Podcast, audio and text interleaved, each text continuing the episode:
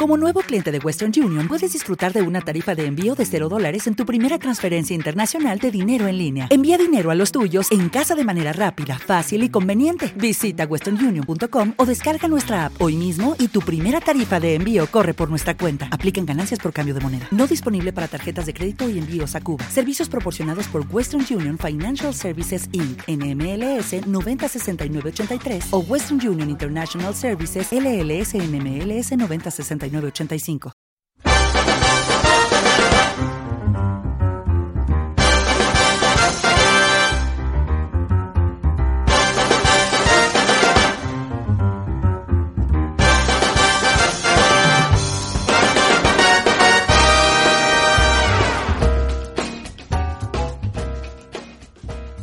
Hola, hola, muy buenas queridos oyentes. Eh, bienvenidos a un nuevo programa especial para fans el programa número 21, el vigésimo primero, en el que hoy vamos a rendir tributo, vamos a rendir homenaje a uno de esos actores míticos que han pasado la historia por eh, encarnar eh, diversos personajes, sobre todo del género de terror, un rostro inolvidable, un actor eh, que, muy longevo, que hasta el final estuvo interpretando que además ha dado, bueno, pues ha participado en multitud de, producciones pues bastante notables, otras no tanto, y que no es otro que el gran Christopher Lee, quien eh, hace bien poquito hubiera cumplido, o sea, se celebrarán 100 años del nacimiento de este, de este gran actor, ¿no? Un actor británico, eh, nacido el 27 de mayo, y que del 1922 y que bueno pues eh, enseguida a raíz de pues, con su familia tener sus distintas historias para aquí para allá sus padres se separaron tal empezó a dedicarse a la interpretación pero bueno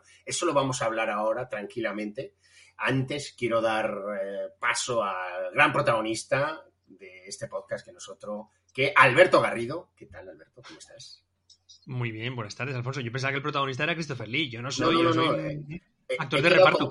he quedado con Christopher para hablar de Alberto Garrido, era así, ¿no? Ah, vale, vale, vale, vale, vale. Bien, bien, bien. Entonces, bien. vale. si es así, sí. Si es así, sí. Si es así, sí. Hombre, yo, yo, sí, yo lo que decías. Tengo aquí la ouija preparada para hacerlo, vamos. Jope. que lo que decías tú antes, yo creo que es, eh, eh, Christopher Lee eh, es sobre todo una, una presencia, una gran presencia, ¿no? Aparte de que pues eh, probablemente a muchas personas, a muchos de nuestros oyentes, a lo mejor eh, alguna de las películas que hizo, alguno de los géneros que él cultivó más frecuentemente no le puedan gustar, como es el, cine terror, que no gusta a todo el mundo, ya lo sabemos, ¿verdad, Santi?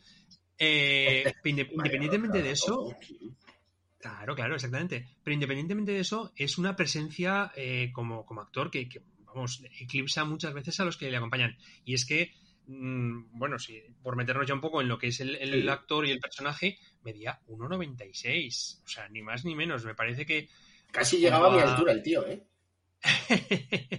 junto a Gary Cooper, que yo creo que también medía 1,96-97, deben ser de los actores más altos de la historia del cine, ¿no? O sea, a ver, si no contamos, por supuesto, a, casos excepcionales, ¿no? De gente que, que, pues, estaba muy encasillada en un papel de gigantes o lo que sea, ¿no? Y no es el caso, ¿no?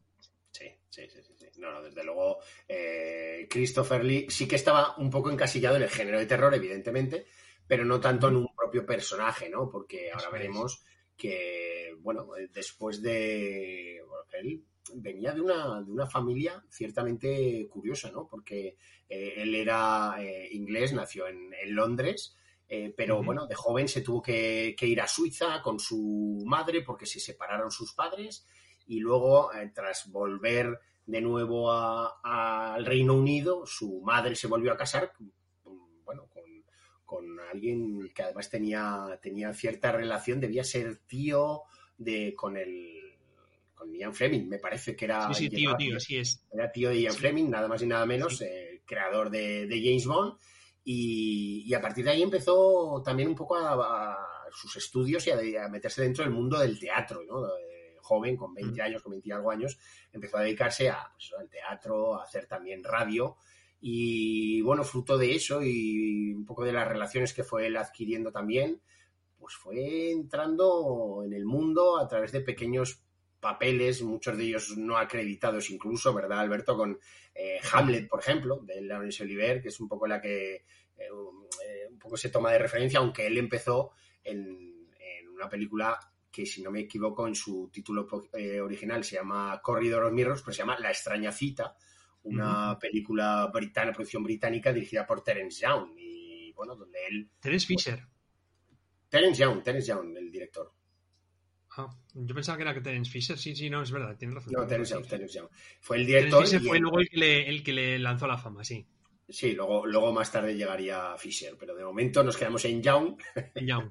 y, otro Eso es, y bueno, al final eh, empezó a ganarse, bueno, a hacerse pequeños papelitos de estos entre no acreditados o secundarios muy, muy de fondo, ¿no? Eh, por ahí, hasta que poco a poco, poco a poco fue dándose un hueco e incluso aparecer en películas, ¿verdad, Alberto? Bueno, pues de, cierta relevancia, como por ejemplo Moulin Rouge de John Huston o el terrible, el temible, perdón, el temible burlón de, de Sherman, ¿no? Con Bar Lancaster por allí. Es decir, que, bueno. Sí, eso es.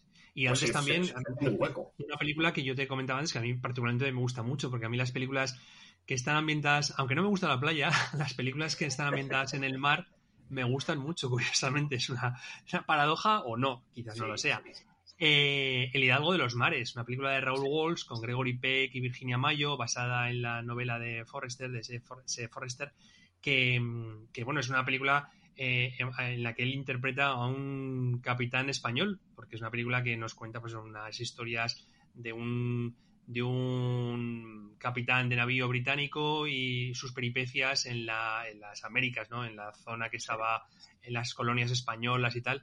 Y, él hace allí un, papelito, un papelito, pues, pues eh, poco a poco, lo que decías tú, iba, iba destacando, ¿no? Pues además, eso, lo que decíamos antes también, la presencia física que tenía, pues, como para no hacerlo, ¿no?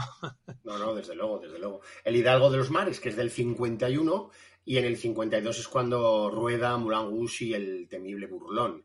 Eh, luego estuvo un tiempo también compaginando lo que es eh, radio, televisión, teatro, pequeñas producciones de, cine, hasta que, bueno. ¿Te está gustando este episodio? Hazte fan desde el botón Apoyar del podcast de Nivos. Elige tu aportación y podrás escuchar este y el resto de sus episodios extra. Además, ayudarás a su productor a seguir creando contenido con la misma pasión y dedicación. What if you could have a career where the opportunities are as vast as our nation, where it's not about mission statements, but a shared mission? At U.S. Customs and Border Protection, we go beyond to protect more than borders from ship to shore, air to ground. Cities to local communities, CBP agents and officers are keeping people safe. Join U.S. Customs and Border Protection and go beyond for something far greater than yourself. Learn more at cbp.gov/careers.